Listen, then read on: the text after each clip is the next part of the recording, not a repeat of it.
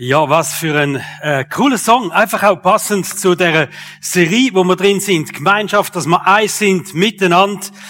Und ähm, ja, freuen uns, oder ich freue mich mega einfach, die in der Serie dürfen drin sein. Ich freue mich auf den Sonntag mit euch, den dürfen zu feiern miteinander, den Gottesdienst dürfen feiern. Wir haben ja sehr äh, gute Woche hinter uns, nämlich mit dem Start vom Alpha Life Kurs. Wir sind über 33 Leute, die da jetzt dabei sind, haben sehr einen guten Start gehabt. Und äh, es ist für mich begeisternd, dürfen mit Menschen so einen Entdeckungsreis starten in christlichen Glauben hier und schauen, äh, was die Leute da alles dabei erleben tun. Wenn du jetzt denkst, oh, er hat angefangen und ich kann doch noch wählen, man darf am zweiten Abend noch einsteigen in den Kurs. Also wenn du jetzt denkst, ich will gleich noch ein Telefon machen, gleich noch jemandem nachfragen, ob er auch kommt in den Kurs, unbedingt mach das noch. Also der zweite Abend ist noch eine Möglichkeit zum Einsteigen in Alpha-Kurs. Gemeinschaft. Wir überlegen uns immer wieder, was können wir machen, für ähm, dass Gemeinschaft gut läuft. Unter anderem haben wir die Fragen auf den Tischli, wo immer die Frage von der Woche drauf ist. Und die Frage von heute heisst, äh, was ist es für ein Rat, ein Ratschlag oder welcher Mensch hat mich mit einem Ratschlag einfach mal richtig gut prägt in meinem Leben? Also spannende Diskussionen für nachher beim Essen. Essen ist sowieso, haben wir gemerkt, etwas Wichtiges, wenn es um Gemeinschaft geht. Und wir haben etwas, was wir nicht mehr machen, was wir früher noch mal gemacht haben. Vor Corona haben wir das gemacht, heute machen wir es nicht mehr. Und dann haben wir gemerkt, das ist aber doch etwas sehr Wertvolles gewesen. Mega aufwendig, aber richtig wertvoll. Wer weiß, von was ich rede? Der Brunch. Der Brunch am Sonntagmorgen, genau. Also, wir äh, haben uns entschlossen, mit einem sehr motivierten Cafeteria-Team einmal im Monat wieder Brunch zu machen. Also einmal, ja, mega cool.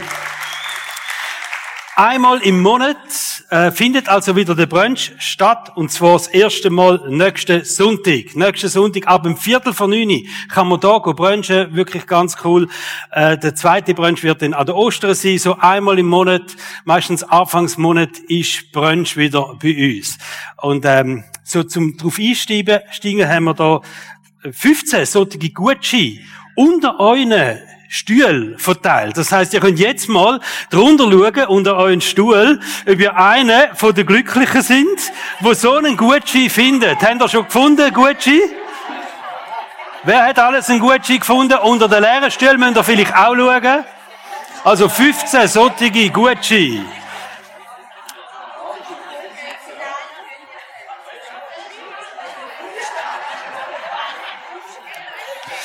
Haben ihr es gefunden? Brunchgutschein. Super. Die sind also nur nächsten Sonntag einlösbar. Nur nächsten Sonntag sind da, ähm, wer hat alles einen? Hebt mal schauen. Schön. Wer hat keinen gehabt und ist mega traurig? Will ich auch noch einen? wer wetten? Jacqueline, kannst du noch haben? Vorderste Reihe, Leute. Vorderste Reihe ist immer die beste Reihe. Also, dürfen euch freuen. Wir gehen davon aus, dass Gemeinschaft etwas ist, wo uns einfach als Killer in dem Jahr ganz besonders wird prägen, wo wir auch tiefer in die Gemeinschaft dürfen gehen. Es gibt ja so ein göttliches Gemeinschaftsverständnis. Das ist so einzigartige Gemeinschaft von den Menschen und Gott, und Gott ist ein Teil von dieser Gemeinschaft. Das ist das göttliche Gemeinschaftsverständnis. Im Alten Testament sehen wir so die Beziehung von Gott zu den Menschen und Menschen unter sich im Beispiel vom Volk Israel. Und im Neuen Testament, da sehen wir die einzigartige Gemeinschaft, der Traum von der Gemeinschaft, wo Gott hat, Gemeinschaft unter den Menschen. Und er selber ist ein Teil von der Gemeinschaft, sehen wir am Beispiel von der Church. Johannes 17, Vers 21 steht, Sie alle, also die Gläubigen, dass sie mir sollen eins sein, genau so wie du, Vater, mit mir eins bist. Das sagt Jesus. So wie du in mir bist und ich in dir bin, sollen auch sie in uns fest miteinander verbunden sein. Also wir können sagen, der Traum, wo Gott hat von Church, ist genau die Gemeinschaft. Gottes Traum von Chile ist genau die einzigartige Gemeinschaft von Menschen und Gott. Und das ist das Thema, wo wir drin sind. Für die Gemeinschaft sind wir geschaffen. Das ist unsere Bestimmung, dass wir als Church Family miteinander fest verbunden sind und Gott mitten drin, sozusagen, oder? Und in dieser Serie werden wir den Wert und das Potenzial von dieser äh, Gemeinschaft, im Speziellen jetzt von dieser Church-Gemeinschaft einfach nochmal neu entdecken uns dann bewusst sein, wie wertvoll das, das ist und was für ein Privileg das es auch ist. Die einzigartige Gemeinschaft, die sehen wir auch bei der ersten Gemeinde, wo in der Bibel beschrieben worden ist. Also die erste Gemeinde, wo entstanden ist, Apostelgeschichte erzählt die Geschichte von dieser Gemeinde. Ähm, Apostelgeschichte 2 steht, ab Vers 41, alle, die zum Glauben an Jesus gefunden hatten, ließen sich regelmäßig von den Aposteln unterweisen und lebten in enger Gemeinschaft. Sie haben das Abendmahl gefeiert, steht noch. Sie haben miteinander beten. Wir werden heute auch das Abendmahl noch feiern miteinander. Denn steht, die Gläubigen lebten wie in einer großen Familie. Was sie besaßen, gehörte ihnen gemeinsam. Wenn es an irgendetwas fehlte, war jeder gerne bereit, ein Grundstück oder anderen Besitz zu verkaufen und mit dem Geld den Notleidenden in der Gemeinde zu helfen.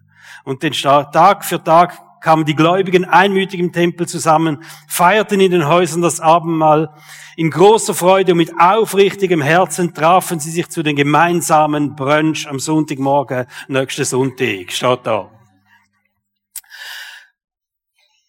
Ihr merkt, da geht um Gemeinschaft und, und das Geld spielt jetzt auch noch eine Rolle. Und das Thema von heute Morgen ist nicht das Geld, aber es wird jetzt einfach ein paar Mal erwähnt, erwähnt und darum werde ich ähm, eine Bemerkung machen, ganz am Anfang da dazu. Und zwar Bemerkung zum Geldspenden in die Church.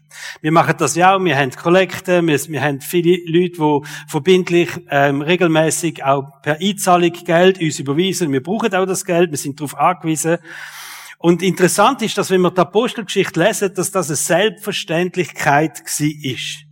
Also es ist ganz selbstverständlich gewesen, dass man die Church mit Geld unterstützen tut. So die Church Family, das Modell, das ist ähnlich wie, wenn du eine Familie hast, dann ist für dich klar, dass mit dem Geld, das du hast, dass du die Familie unterstützt, äh, supporten tust, dass du in die Familie investierst. Und genauso für die ersten Christen ist es selbstverständlich gewesen, wir investieren uns mit allem, was wir haben, in die Church Family. Das ist mal das eine, was wir sehen. Und vielleicht hast du dich auch schon gefragt, wieso, wenn das so ist, wieso wird denn im Neuen Testament weniger über das Prinzip vom Zehnten geredet. Wenn wir das Alte Testament anschauen, der erste Teil von der Bibel, dann sehen wir, dass Gott gesagt hat, wir sollen 10% von dem, was wir haben, sollen wir wieder zurückgeben. Im Alten Testament ist der Tempel gewesen, das heute das wäre Church. Ähm, die 10%, wieso steht im Neuen Testament faktisch nichts von diesen 10%? Haben ihr auch schon gefragt darüber?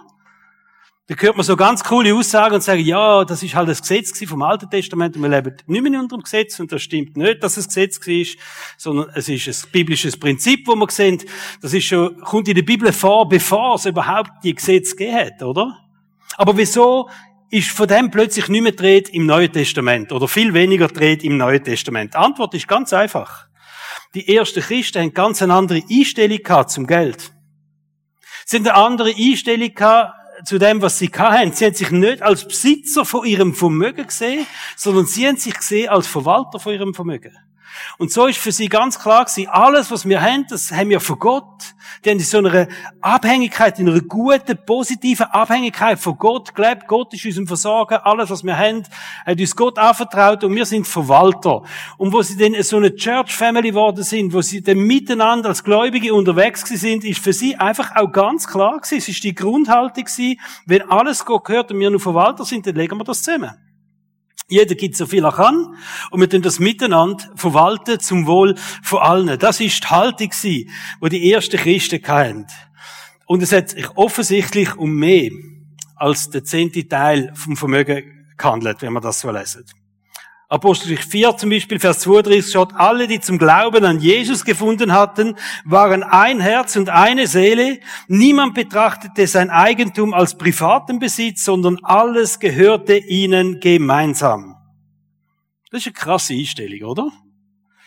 Also dann hast du vielleicht zweimal überlegt, gehöre ich da wirklich dazu?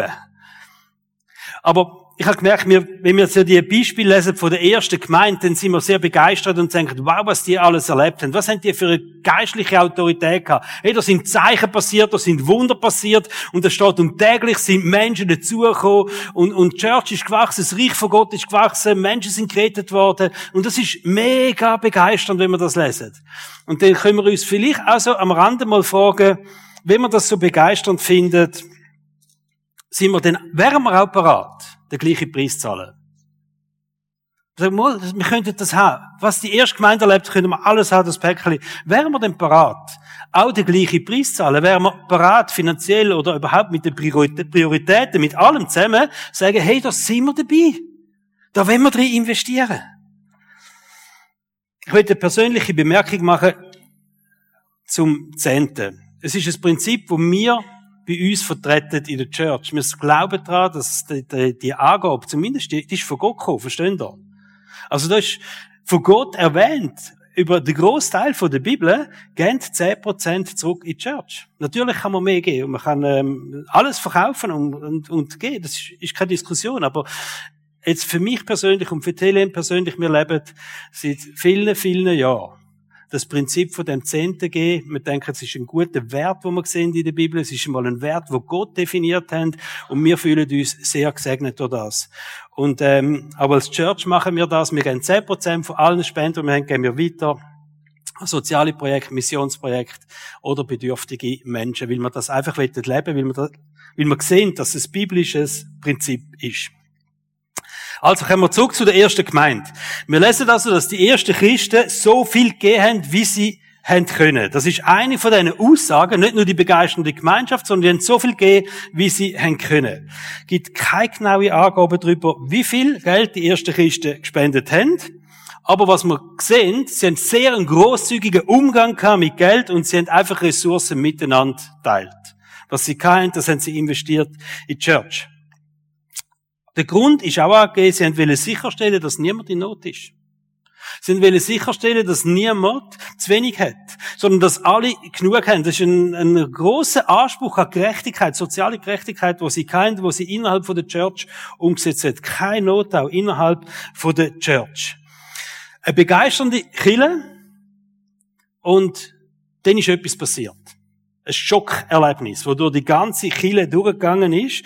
Ein Ereignis, wo alle richtig wachgerüttelt hat. Und ich denke, für mich, es ist eine von der ganz krassen Geschichten in der Apostelgeschichte. Und du denkst, nein, wirklich, ist das tatsächlich so passiert? Und als Pastor, in der Regel, wenn man das sieht, die, die Geschichte in der Bibel, dann denkt man, man macht lieber ein bisschen einen Bogen rundum, oder? Es hat zwei Gründe. Erstens, die Geschichte, die widerspricht widerspricht ein Stück weit dem Verständnis, das wir alle haben, von einem gnädigen und barmherzigen Gott. Passt irgendwie nicht ganz zusammen. Und zweitens, wenn du als Pastor sagst, ich will über die Geschichte predigen, dann musst du damit rechnen, dass viele Leute einfach nicht unbedingt gerade ein gutes Feeling haben, wenn sie das hören. Also, ähm, keine viel gute Story in der Apostelgeschichte. Und heute werden wir sie anschauen miteinander. He? Apostelgeschichte 5, ab Vers 1. Ein Mann namens Ananias verkaufte zusammen mit seiner Frau Sapphira ein Grundstück. Ananias beschloss, heimlich einen Teil des Geldes für sich zu behalten, wovon auch seine Frau wusste. Den Rest brachte er zu den Aposteln. Also er hat so tun, er ist, halt, er ist vermutlich neu in der Church dabei gewesen und hat gemerkt, hey, da gibt's Leute, die verkaufen ihre Äcker und, ähm, und bringen das Geld in die Kirche und gesagt, das machen wir auch. Und er und seine Frau haben beschlossen, das zu machen und haben den Acker verkauft und haben nur einen Teil von dem Geld dann auch in die Church gebracht. So, ähm, so tun aber, wie wenn es alles wäre. Und dann lesen wir Vers 3, aber Petrus durchschaute ihn. Hananias fragte er, warum hast du es zugelassen, dass der Satan von dir Besitz ergreift? Warum hast du den Heiligen Geist belogen und einen Teil des Geldes unterschlagen? Niemand hat dich gezwungen, das Land zu verkaufen. Es war dein Eigentum und auch nach dem Verkauf hätte du das Geld behalten können. Wie konntest du dich nur auf so etwas einlassen? Du hast nicht Menschen belogen, sondern Gott selbst. Harte Message von Petrus, oder? Du hast nicht mich angelogen, du hast nicht Killen angelogen, du hast Gott selber angelogen. Warum hast du das gemacht? Und jetzt kommt der Hammer. Vers 5. Nach diesen Worten brach Hananias tot zusammen. Unglaublich. Alle, die davon hörten, waren entsetzt. Einige junge Männer hüllten den Toten in ein Tuch ein und trugen ihn hinaus, um ihn zu begraben. Etwa drei Stunden später kam seine Frau Sapphira hat ihn vermisst. Sie wusste noch nicht, was geschehen war. Petrus fragte sie, ist das hier die ganze Summe, die ihr für euren Acker bekommen habt? Ja, antwortete sie, das ist alles. Krass, hä? Da erwiderte Petrus, warum habt ihr beiden beschlossen, den Geist des Herrn herauszufordern? Sieh doch, die Männer, die deinen Mann begraben haben, kommen gerade zurück. Nicht gerade sensibel gewesen, die Messages. Sie werden auch dich hinaustragen. Im selben Augenblick fiel Sapphira vor ihm tot zu Boden. Als die beiden Männer hereinkamen und sahen, dass sie tot war, trugen sie Sapphira hinaus und begruben sie neben ihrem Mann. Die ganze Gemeinde aber und alle, die da verhörten, erschraken zutiefst. Schock. Durch die ganze Gemeinde. Was ist da passiert? Unglaublich, oder? Die erste Frage, die wir uns stellen, hat Gott tatsächlich Menschen, zwei Menschen so bestraft, weil sie nicht ihres ganze Geld gegeben haben? Die Antwort ist nein. Die Antwort ist nein. Der Petrus hat gesagt, ihr hättet das Geld für euch können behalten. Es hat keine Verpflichtung gegeben, kein Druck, keine Vorgabe. Jeder kann so viel spenden, wie er will. Das Problem, wo man vielleicht so gesehen, gerade offensichtlich, aber wir schauen es noch genauer an, ist einfach das, sie haben so tun, wie wenn sie alles würden geben. Sie haben so tun, wie wenn sie sagen, hey, wir gehen alles in die Church-Gemeinschaft hier. Aber sie haben es nicht gemacht. Vers 4. Niemand hat dich gezwungen, das Land zu verkaufen. Es war dein Eigentum, sagte Petrus. Und auch nachdem du, nach dem Verkauf hättest du das Geld behalten können. Wie konntest du dich nur auf so etwas einlassen? Du hast nicht Menschen belogen, sondern Gott selbst. Wir nehmen drei Lektionen, wo wir da rausnehmen. Aus dieser Geschichte raus, wo auch für uns als, als Church Family, wie sind wir miteinander unterwegs? Was ist uns wichtig? Was ist uns heilig? Unsere Kille, ähm, dass wir das miteinander anschauen. Lektion Nummer eins. Palt die Ehrfurcht vor dem heiligen Gott. Palt Ehrfurcht vor dem heiligen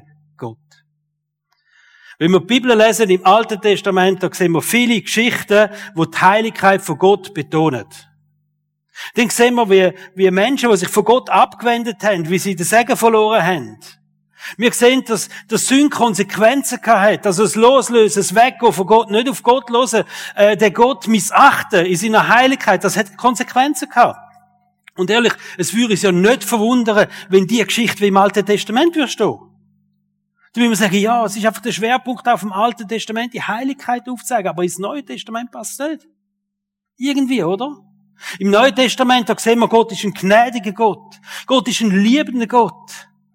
Er ist Liebe, steht in der Bibel. Die Liebe ist ausgegossen in unsere Herzen hier. Und er ist treu und gerecht. Und er vergibt uns unsere Schuld. Alles so Sachen stehen, oder? Passt doch irgendwie nicht in die Zeit vom Neuen Testament. Zwei Menschen, die im Zusammenhang mit so einer kleinen Lüge, mit einer kleinen Lüge einfach tot umgeflogen sind. Passt nicht da drin. Aber ich glaube, die Geschichte lehrt uns Folgendes. Auch wenn im Neuen Testament Gott als barmherzig, gnädig und Liebe beschrieben wird, es ist der gleich heilig Gott vom Anfang der Bibel bis zum Schluss der Bibel. Und er hat nichts von seiner Heiligkeit verloren im Neuen Testament. Im Gegenteil. Auch wenn wir in dem Zeitalter von der Gnade leben, wir dürfen nicht vergessen, wie heilig Gott ist.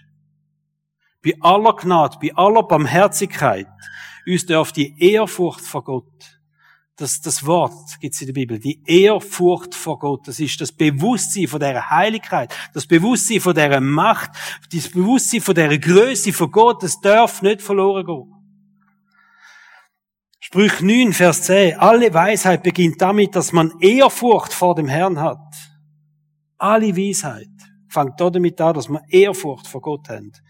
Den heiligen Gott kennen, den heiligen Gott kennen, das ist Einsicht. Und wir können uns fragen, und das muss jeder für sich selber machen, wie viel Ehrfurcht haben wir vor dem heiligen Gott? Wirklich. Wie viel Ehrfurcht haben wir? Wie viel Ehrfurcht haben wir vor der göttlichen Macht, vor der göttlichen Heiligkeit? Und du kannst auch noch einen Schritt weitergehen und sagen, wie zeigt sich das in meinem Leben? Zeigt sich das in meinem Leben wirklich, dass ich einen heiligen Gott über mir habe? Und ja, vielleicht, vielleicht spielen wir manchmal wirklich fest mit Kompromiss und mit kleinen Sünden, oder? Wenn wir die vielleicht nennen Petrus hat gesagt zu Ananias, wie konntest du dich nur auf so etwas einlassen? Du hast nicht Menschen belogen, sondern Gott selbst. Und wir können uns, müssen uns bewusst sein, dass unser Verhalten, wie wir umgehen in unserem Leben, letztendlich eine große Verantwortung, wo wir tragen gegenüber Gott. Die Bibel sagt, hey, am Schluss, wir werden Rechenschaft abgeben für unser Leben. Römer 12, 14, Vers 12. Alle Christen werden mal vor Gott Rechenschaft abgeben, vor dem heiligen Gott stehen und Rechenschaft abgeben über unser Leben. Und ich denke, es ist so ein Stück weit so ein bisschen Warnung, oder? Nicht zu vergessen, dass unser Verhalten anderen Menschen gegenüber etwas ist, wo Gott letztendlich beurteilt. Dass wir eben nicht Gott belogen haben äh, nicht Menschen belogen haben, dass wir eben nicht Menschen gegenüber vielleicht nicht ganz ehrlich sind, sondern dass wir Gott gegenüber nicht ganz ehrlich sind. Dass wir nicht Menschen hintergangen haben, nicht Menschen betrogen haben, sondern dass wir letztendlich sagen, hey, da ist ein Gott dahinter. Und da werden wir Rechenschaft geben, das ist ein heiliger Gott. Und da werden wir mal anstehen müssen und sagen, hey, ja, das ist gelaufen in meinem Leben. Rechenschaft geben für das, was wir gemacht haben, an Menschen, wo Gott plötzlich sagt, was hast du da gemacht? Also ein Stück weit können wir sagen, es ist ein bisschen eine, ähm, eine Warnung, oder? Äh, wie verhalten wir uns anderen Menschen gegenüber und vor allem auch insbesondere in der Church, weil das Beispiel in der Bibel ist in Zusammenhang mit der Church Family passiert. Lektion Nummer zwei. Versuch nicht besser zu sein, als du wirklich bist. Warum haben die gelogen? Warum Hananias und Sapphira, warum sind sie auf die Idee gekommen, so zu tun, wie wenn sie einfach alles würden geben, obwohl sie das nicht gemacht haben? Da muss ein Grund geben dahinter, oder? Niemand hat ja die Erwartung gehabt, dass sie alles Geld gegeben haben. Vermutlich ist es eine Frage von der Ehe gewesen, die sie wollen. Von der Ehe, die sie erwartet haben für das, was sie machen. Vielleicht haben sie auch an einem Typ willen nacheifern, wo Barnabas heißt. Weil es ist interessant, gerade bevor die Geschichte steht, zwei Vers vorher, steht eine andere Geschichte von einem anderen Mann, der hat eben Barnabas geheißen. Und da steht, dass er einer von diesen Männern war, wo sein Hab und Gut komplett der Church zur Verfügung gestellt hat. Und wir könnten davon ausgehen, dass der Barnabas geehrt worden ist in dieser Kirche. Ich meine, immerhin hat das neue Bibel geschafft, sogar. Ananias und Sapphira auch, nicht gleich rühmlich, aber sie haben es auch geschafft.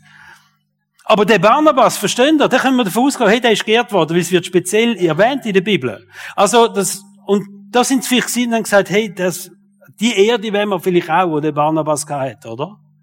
Und wir tun es so, wenn wir alles, was wir haben, wirklich in die Kirche nie gehen. Sie haben nicht den Preis zahlen, aber die Ehre bekommen wo der Barnabas hat. Oder wo der Barnabas bekommen hat. Und sie haben, vielleicht ist das ein einfacher Grund gelogen, wie sie einfach haben wollen, ein bisschen besser scheinen, als sie sind.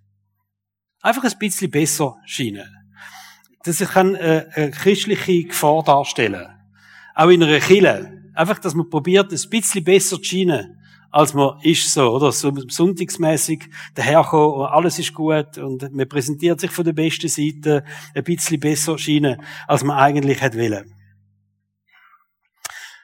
Und Apostel 5, Vers 3 sagt eben der Petrus zum Hananias, aber Petrus durchschaute ihn. Hananias fragte er, warum hast du es zugelassen, dass der Satan von dir Besitz ergreift? Warum hat der Satan dein Herz erfüllt? Also da ist etwas passiert in der geistlichen Welt, da ist wie eine Türen offen gewesen beim Hananias und der Teufel ist gekommen und hat, hat ihm etwas geweckt, hat äh, äh, ähm, eine Sehnsucht geweckt nach dem geehrt werden oder was auch immer, oder? Und aus dem heraus ist der Hananias angegangen und hat einfach gelogen. Und seine Frau sind einfach nicht mehr die Wahrheit gesagt. Ich glaube, wenn wir lügen, das können wir so vielleicht sehen, wenn wir lügen, dann wenn wir in vielen Fällen besser sein als wir sind, etwas besser darstellen, eine Ausrede haben, weil wir ähm, vielleicht Sport kommen, weil etwas nicht geklappt hat, weil wir nicht wollen, in einem Nachteil hineinstehen, sondern weil wir gut dastehen. So, dann, dann können wir ja einfach auch noch so das Thema von den Notlügen, oder? Das gibt's ja auch. Eine Notlüge, das ist, wenn du einfach wirklich keine Blöße willst geben, dann, ähm, haben wir schon mal eine Notlüge gemacht? Nicht auf, ja, nicht auf. Wenn das nicht umfliegt. Ja, das ist schon Frage. Wie ehrlich sind wir unterwegs? Wie ehrlich sind wir? Jemand hat mal gesagt, Lügen und Notlügen, das ist wie Schlachten. Wenn du ein Tier schlachtest, ist es tot. Wenn es Notschlacht ist, ist es auch tot. Und genauso ist es beim Lügen. Es kommt nicht darauf an, was machst am Schluss. Schau, ich glaube, also, die, die Geschichte lehrt uns ja eigentlich auf Folgendes. Jede Form von Unwahrheit ist Lüge. Und wenn du mal Zeit hast, dann googelst mal die Bibel durch nach dem Wort Lüge. Und du verschrickst, du verschrickst, wie viel dass das erwähnt ist. Dass das nicht okay ist. In keiner Art und Weise, in keiner Abschwächung ist Lüge irgendwie okay, sagt die Bibel. Und ich weiß, Wort tut ja manchmal auch weh. Und Wort ist ja im ersten Moment vielleicht auch nicht immer gerade vorteilhaft. Und ich glaube, ganz viele Menschen laufen mit Lügen durchs Leben durch. Weil sie Angst haben, zu der Wahrheit zu stehen. Weil sie irgendwie mal angefangen haben, irgendwo eine Lüge anzustellen über ihrem Leben, wo sie definiert, wo sie rechtfertigt, wo sie etwas begründet haben oder was auch immer. Mit dieser Lüge laufen sie durchs Leben durch. Weil sie Angst haben, zu der Wahrheit zu stehen, wie etwas wirklich ist, wie sie wirklich sind. So was würde andere denken, wenn er die Wahrheit wüsste? Was würde meine Frau, was würde mein Mann denken, wenn er wirklich die Wahrheit wüsste? Was würde meine Kinder denken, wenn sie wirklich die Wahrheit über mich würden wissen? Liebe Eltern, ich glaube, es kommt ein Moment im Leben von euren Kind, wo sie die Wahrheit wissen über euch. Und zwar in jedem Punkt. Und ich möchte euch ermutigen, euer Leben oder Beziehungen auf Wahrheit aufzubauen. Und ich bin überzeugt, dass die Wahrheit frei macht. Ich komme auf die Idee, wie das in der Bibel steht. Johannes 8, 31 und 32. Zu den Juden, die nun an ihn glaubten, sagte Jesus, also Menschen, die gläubig geworden sind, hat Jesus gesagt, wenn ihr in meinem Wort bleibt, seid ihr wirklich meine Jünger und ihr werdet die Wahrheit erkennen und die Wahrheit wird euch frei machen. Jegliche Form von Unwahrheit in eurem Leben, in unserem Leben, ist Spielfeld vom Teufel. Und Wahrheit macht uns frei. Der Heilige Geist führt uns in die hier. Und die dritte Lektion, die wir aus dieser Geschichte nehmen können, Jesus identifiziert sich unglaublich mit der Gemeinde. Also was der Gemeinde angetan worden ist, oder was in der Gemeinde nicht passiert ist, hat Jesus einfach offensichtlich sehr persönlich genommen. Was der Gemeinde vorenthalten worden ist, hat Jesus sehr persönlich genommen. Wo der Ananias äh, den Petrus angelogen hat, sagt er, Vers 4, du hast nicht Menschen belogen, sondern Gott selbst. Und das ist nicht einfach ein Floskel, wo da ist. Sondern es ist eine Tatsache, wo der Petrus sieht, eine tiefe geistliche Worte, das ist im Fall nicht einfach um Menschen gegangen. Es geht jetzt nicht einfach um die Kille, sondern es geht um Gott selber. Und die Vorstellung, dass wenn wir von Kille reden, wenn wir von unserer Gemeinschaft reden, von Menschen in unserer Kille reden, dass wir die Vorstellung haben, dass es eigentlich nicht um die Menschen geht sondern es geht um Gott selber. Krasse Vorstellung, oder? Also nicht einfach nur wir Menschen, nicht einfach nur Kille. Was vordergründig so ausgesehen hat, wie wenn da die Gemeinde um etwas betrogen worden wäre, ist eine persönliche Angelegenheit bei Gott. Obwohl sie die Gemeinde angelogen haben, oder der Gemeindeleiter, der Petrus da angelogen haben, sagt der Petrus, es ist im Fall nicht das Problem, dass du mich angelogen hast. Ist nicht das Problem, dass du gemeint betrogen hast, sondern es geht um Gott da drinnen. Letztendlich hast du Gott betrogen, hast Gott belogen. Und ich glaube, wir müssen uns bewusst sein, dass Gott offensichtlich persönlich nimmt, was mit einer Gemeinde oder in einer Gemeinde passieren tut. Das nimmt Gott persönlich. Wir sind nicht einfach irgendein Club wo wir gemeinsame Interessen haben. Sondern Gott, Jesus, identifiziert sich mit der Gemeinschaft, die wir da haben, miteinander. Wir sehen das auch an der Geschichte von Paulus. Der Paulus, ursprünglich hat er Saulus geheißen, Er ist hingegangen und er hat ja eigentlich Christen verfolgt und hat die erste Gemeinde vernichten. Das ist seine Absicht gewesen. Also der, der später so ein Wahnsinnsevangelist wurde ist und so viele Menschen zum Glauben geführt hat, ursprünglich ist er sozusagen der Jäger von den Christen und der Zerstörer von den Kirchen. Da steht Apostelgeschichte 9, Vers 1 und 2. Saulus führte weiterhin einen wütenden Kampf gegen die Jünger des Herrn. Er drohte ihnen mit dem Tod und war entschlossen, die Gemeinde auszurotten. Das ist seine Absicht gewesen. Und viele von euch kennen die Geschichte und dann ist er Jesus begegnet. Und wisst ihr, was Jesus zu ihm gesagt hat? Jesus ist nicht gekommen und hat gesagt, hey, wieso verfolgst du meine Jünger? Wieso verfolgst du Christen? Wieso willst du die Gemeinde kaputt machen? Sondern Jesus hat ganz einfach gesagt, warum verfolgst du mich? Und der hat sagen, sorry, mit dir habe ich gar nicht so. Es geht um die Menschen, es geht um die Kinder. Dich, nicht verfolgt. Jesus gesagt, wieso verfolgst du mich? Wieso verfolgst du mich? Gleichzeitig hört er eine Stimme, die zu ihm sagte, Saul, Saul, warum verfolgst du mich? Und er fragt, wer bist du? fragte Saulus und Stimm antwortet, ich bin der, den du verfolgst, ich bin Jesus. Das ist die Begegnung. Für Jesus ist Gemeinverfolger gleich sie, ich werde verfolgt. Warum verfolgst du mich? Wir sehen ein weiteres Beispiel, wo wo auch mal sehen, wie Gott das persönlich nimmt, was innerhalb von einer Kille passiert oder was nicht passiert. Matthäus 25. Die bekannte Stelle, wo, wo Jesus sagt, das, was für einen von meinen geringsten Brüdern gemacht haben, Brüder oder Schwestern, und das sind Gläubige gemeint, da ist eine Church Family gemeint da damit, die Gläubigen, was für einen von diesen Gläubigen gemacht haben, über ihnen zu essen gebracht haben, zu trinken gegeben, über sie besucht haben, über sie gepflegt haben, was auch immer, ihr habt es für mich gemacht. Ganz persönlich. Und wenn ihr es nicht gemacht habt, dann habt ihr es für mich nicht gemacht. Nicht für die Menschen, sondern für mich ihr es nicht gemacht, sagt Jesus. Was ihr gemacht habt oder was ihr nicht gemacht habt, habt ihr für mich gemacht oder nicht gemacht. Wir können uns vorstellen, was das bedeutet. Vielleicht einmal ein paar Gedanken spielen und sagen, was heißt jetzt das in Bezug auf unsere Church 2000 Jahre später? Was denkt Jesus wie das bei uns so ist, oder? Glauben wir, dass sich Jesus genau gleich mit unserer Church identifiziert, wie mit der ersten Kille? Nicht nur mit uns, mit allen Killen, überall auf der Welt, oder? Können wir das glauben und sagen, mal, Jesus identifiziert sich. Was da ihnen passiert, das passiert für mich. Was da ihnen nicht passiert, das passiert auch nicht für mich. Glauben wir, dass Jesus persönlich nimmt, was wir machen. Glauben wir, dass Jesus persönlich nimmt, wie wir uns verhalten, miteinander, in dieser Church hinein. Dass es Jesus persönlich nimmt, wie großzügig das wir sind.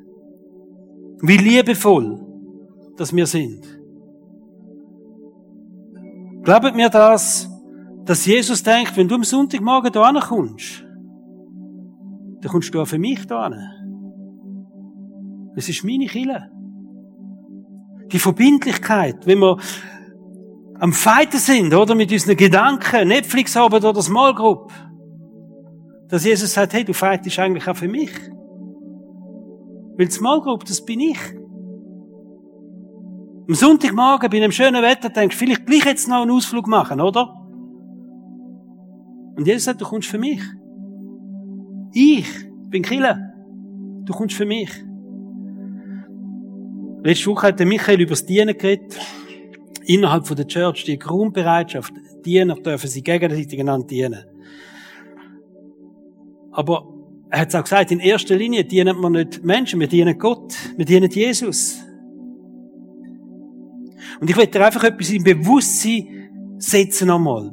Es gibt so einen Moment, da ist man vielleicht in einer Church, in einem Gottesdienst drin, vielleicht ist es auch daheim, du, du liest in der Bibel, Vielleicht bist du am Spazieren und du merkst, der Heilige Geist redet zu dir und er challenge dich in irgendeiner Form. Vielleicht, hey, bis verbindlich kommen. Oder vielleicht auch, hey, das wäre ein Dienst für dich in meinem Reich. Das wäre ein Dienst vielleicht auch in der Church, in dieser Gemeinschaft. Vielleicht wirst du auch angefragt von irgendjemandem. Telefon. Kennt ihr das? Telefon. Hallo du, was? Haben an dich. Und dann überlegst du dir, ob du sollst zusagen oder ob du sollst absagen, ob du dein Commitment gibst oder ob du dein Commitment nicht gibst. Die Bibel lehrt uns, dass wir uns nicht fragen müssen, wenn wir am Nati, der Helen absagen, irgendjemand vom Staff, der fragt, sondern wir sagen Gott zu. Und wir sagen Gott ab, weil Gott nimmt es persönlich. Es ist seine Kille. Dein Commitment, dein Engagement, deine Präsenz da, deine Finanzen, verstehen? Das ist nicht einfach nur für, für die Church im Sinn, ah ja, das Kille braucht halt Geld. Sondern Jesus sagt, ich bin Kille. Ich bin die Kille. Das ist etwas ganz Persönliches. Was wir machen und was wir nicht machen, betrifft nicht Menschen. Es betrifft Gott. Und Gott ist heilig. Und wenn wir uns das vorstellen, dass der heilige Gott sich mit unserer Church identifiziert, mit unserer Church Family. Und dann können wir uns auch fragen, wie viel Ehrfurcht haben wir denn von dieser Church? denken wir einfach, ja, wir machen das Programm miteinander. Wir schauen, dass es in der Gemeinschaft gut läuft. Dass es für jeden ein bisschen stimmt. Coole Sachen machen. Camps oder weiß ich nicht was. Oder wie viel Ehrfurcht haben wir von dem, dass es eben Killen ist? Dass wir nicht einfach ein paar Leute sind, die miteinander etwas machen, es ist Killen. Wie viel Ehrfurcht haben wir von dieser einzigartigen Gemeinschaft von Menschen und Gott? Ich habe einen Übertitel gesetzt über die ganze Predigt und der heißt schlicht und einfach wertvoll. Weil, wenn ihr mich fragt, was ist die Kernaussage von der Geschichte von Ananias und Sapphira, wie wertvoll das dem heiligen Gott seine Church ist. Wie wertvoll die Chile für Jesus ist. Mir ist bewusst worden, wie wertvoll die Halle 5, da wo wir zusammen sind, wie wertvoll das das für Jesus ist. Und es ist ihm absolut nicht egal, wie es uns geht. Es ist ihm absolut nicht egal, ob du da bist oder nicht da bist. Ob du ein Teil davon bist oder ob du nicht ein Teil davon bist. Wie wertvoll ist die Church Family für dich? Wie wertvoll ist es für dich? Kannst du das teilen, die Liebe für die Kirche? Wie gehen wir mit der Gemeinde um? Wie wichtig sind uns Anliegen von dieser Church? Was kümmert es uns, wenn irgendwo etwas ist oder etwas nicht ist? Ich sehe einen Gott, einen heiligen Gott. Und ich sehe einen barmherzigen und liebenden Gott, der sagt, das ist meine Kille. Und du bist ein Teil von dieser Kille und unterschätzt nie, was das bedeutet. Kommen wir beten miteinander. Jesus, wir stehen da und wir wissen, du bist Haupt von dieser Kille.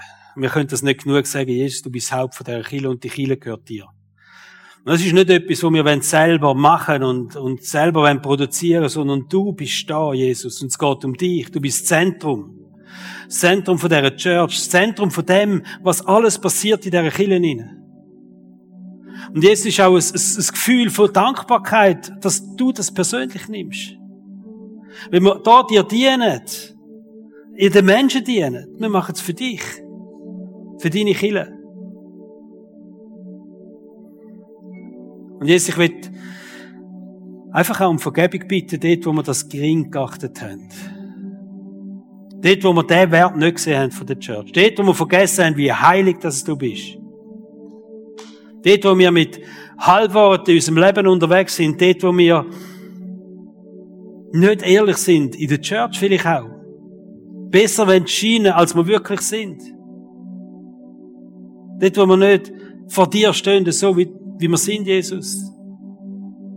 Das tut mir leid. Ich bitte dich um Vergebung, wo überall einfach so Schuld in unserem Leben ist. Und ich danke dir, dass du wirklich ein Gott von Gnade und Wiederherstellung bist. Und schenke uns immer Kraft und, und, und Energie und einfach auch den Mut, zu der Wahrheit zu stehen. Danke, Jesus, du siehst unser Herz, du siehst jeden von uns. Und ich preise dich für die Kille, die wir dürfen haben. Danke, darf es eine heilige Kille sein, weil du ein heiliger Gott bist. Amen.